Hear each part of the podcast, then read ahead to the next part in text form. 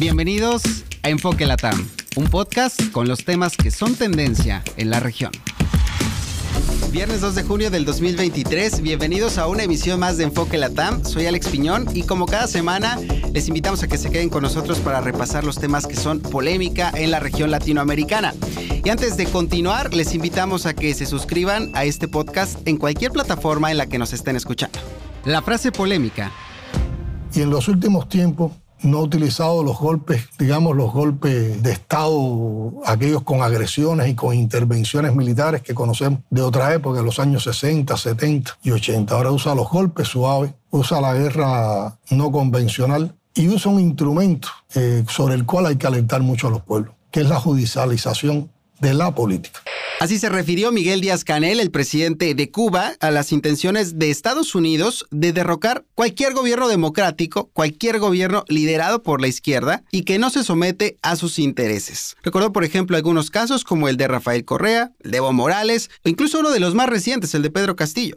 Esto es parte de una charla que tuvo con Aliana Nieves, mi compañera en la cadena RT, en donde habló de la importancia de la unidad regional, cómo el mundo se está dirigiendo cada vez más hacia la multipolaridad, lo que va a permitir, por cierto, avanzar hacia un orden económico mucho más justo. En este sentido, destacó el papel de los BRICS, sobre todo pues de las intenciones del bloque de crear una moneda común para separarse del dólar y de cómo esto podría beneficiar incluso a los países de América Latina.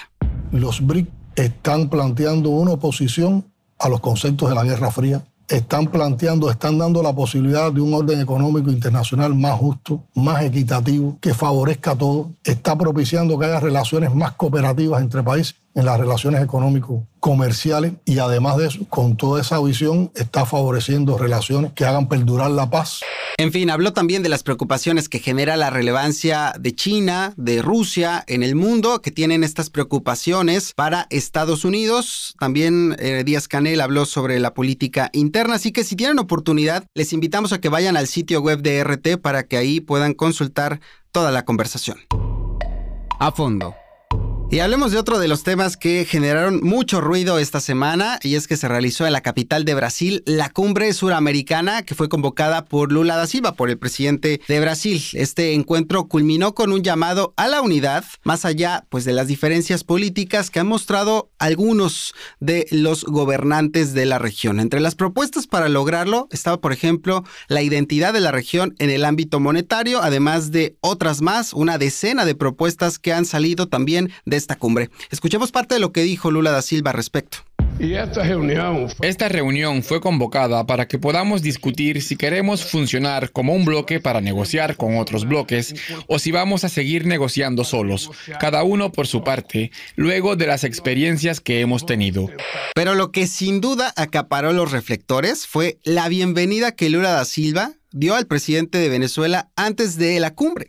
Los dos mandatarios tuvieron un encuentro mostrando pues dos cosas importantes. Uno, el restablecimiento de las relaciones bilaterales entre Brasil y Venezuela, también el regreso de Nicolás Maduro al ámbito regional aunque esto, pues sí, generó algunas críticas de algunos presidentes como el presidente de Chile, el presidente de Uruguay, que, bueno, Diríamos que hicieron un poco de berrinche luego de ver cómo fue este encuentro entre Lula da Silva y Nicolás Maduro. Sobre todo porque Lula da Silva dijo que Venezuela sufre de una narrativa construida para tergiversar la realidad del país.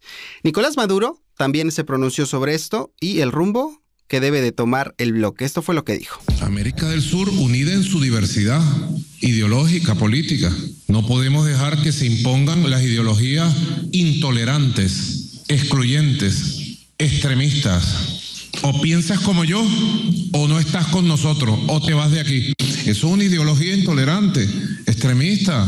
Al final pudimos ver el comunicado conjunto y una foto oficial con casi todos los presidentes de los países de América del Sur que fueron convocados. Vimos ahí, por ejemplo, a Guillermo Lazo, quien, por cierto, hoy enfrenta una crisis política interna bastante compleja. Pero no vimos, por ejemplo, a Dina Boluarte, la mandataria interina de Perú, pero sí a su primer ministro Alberto Otárola, por ahí en una esquina, sin que nadie le tomara la mano, estaba ahí solito, pero bueno, apareciendo también en la fotografía. Breves semanales. Hablemos de esto. En agosto se votará el posible ingreso de Argentina al nuevo Banco de Desarrollo del BRICS. Dilma Rousseff, la presidenta de esta institución financiera, comunicó esta decisión a Sergio Massa, que es el ministro de Economía de Argentina. La votación se va a realizar al parecer durante la reunión en Sudáfrica de los gobernadores del banco. Esto, pues sí, en unas cuantas semanas.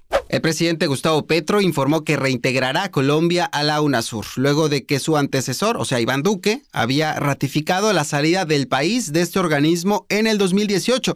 Además, solicitó que ahora se llame Asociación de Naciones Suramericanas, esto para garantizar la pluralidad y también la permanencia en el tiempo de este organismo.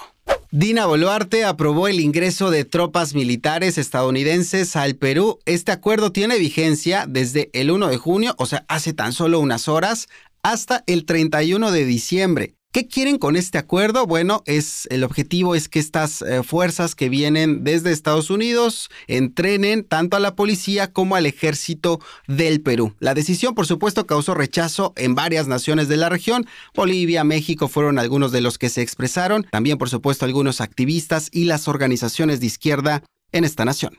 Y vaya anuncio el que hizo Nayib Bukele, quien informó que va a haber una reorganización territorial en El Salvador. ¿Cuál es el objetivo de Nayib Bukele con esta decisión a cuatro años de haber iniciado su gobierno? Bueno, el objetivo es aligerar la carga pública, reducir la burocracia y también acabar, aniquilar, como él dice, con la corrupción. Anuncia también la creación de una prisión para delincuentes de cuello blanco y que los delitos de corrupción específicamente no van a prescribir.